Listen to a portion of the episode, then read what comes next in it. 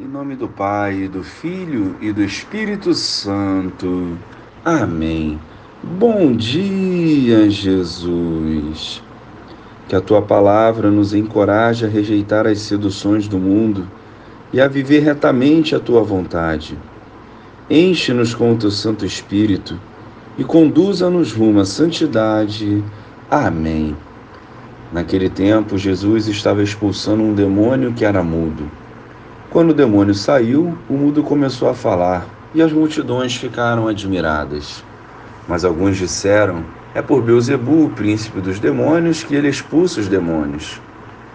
Outros, para tentar Jesus, pediam-lhe um sinal do céu.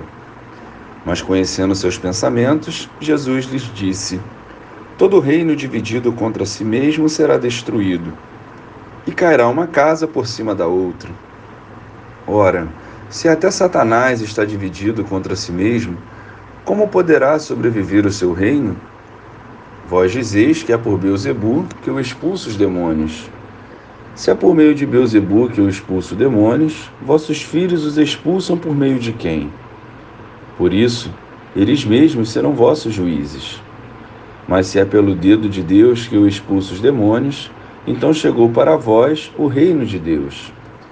Quando um homem forte e bem armado guarda a própria casa, seus bens estão seguros. Mas quando chega um homem mais forte do que ele, vence-o, arranca-lhe a armadura na qual ele confiava e reparte o que roubou. Quem não está comigo está contra mim, e quem não recolhe comigo dispersa. Louvado seja o nosso Senhor Jesus Cristo, para sempre seja louvado. Jesus operava milagres, mas os homens não o reconheciam como enviado do Pai. A incredulidade tomava conta dos corações endurecidos e os impedia de progredir na caminhada de fé. Para diminuir Jesus, o associaram ao demônio, numa tentativa frustrada de esvaziar o poder divino do Senhor. Pior do que não crer é zombar das coisas de Deus. Aliás, a falta de respeito com o sagrado tem devastado o mundo e o mundo voltado para si não enxerga isso e sofre. Como cristãos, temos apenas um lado para escolher, pois não existem dois caminhos rumo à salvação.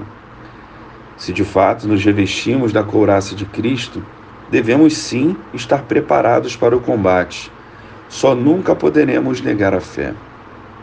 Reconheçamos o senhorio e o poder de Jesus, acolhendo em nossos corações as suas obras e progredindo em virtudes, para que o Senhor haja através de nós. Glória ao Pai, ao Filho e ao Espírito Santo, como era no princípio, agora e sempre. Amém.